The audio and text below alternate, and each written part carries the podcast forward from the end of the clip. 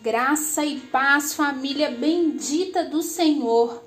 Louvado seja o nome do nosso Senhor Jesus Cristo, Deus forte, Deus soberano, Deus que está vivo, assentado no trono, Deus poderoso que está no controle de todas as coisas.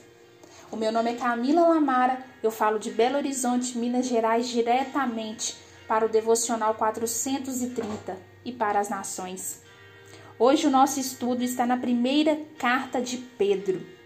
E as sagradas escrituras dizem assim: O apóstolo, ele começa dando graças a Deus pela salvação que é dada aos destinatários por meio da ressurreição de Jesus Cristo.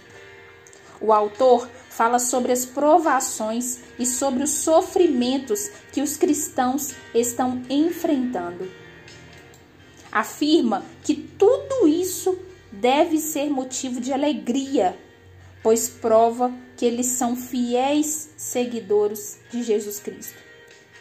É um grande privilégio sofrer, sofrer por ser cristão. O sofrimento prova a fé, assim como o fogo prova o ouro. E, se continuarem firmes na fé, receberão a coroa gloriosa que Deus dá aos que continuam firmes até o fim. Ao falar sobre os cristãos, o apóstolo usa as palavras tiradas do Antigo Testamento. Eles são a raça escolhida, os sacerdotes do rei, a nação completamente dedicada a Deus, o povo que pertence a ele. Por isso, precisam viver uma vida santa, isto é, completamente dedicada a Deus. Vivendo no meio de pagãos, a conduta dos cristãos precisa ser exemplar. Também a vida na comunidade cristã deve ser de amor uns pelos outros, humildade e serviço. O modelo que eles devem seguir é o próprio Cristo, o qual sofreu por eles.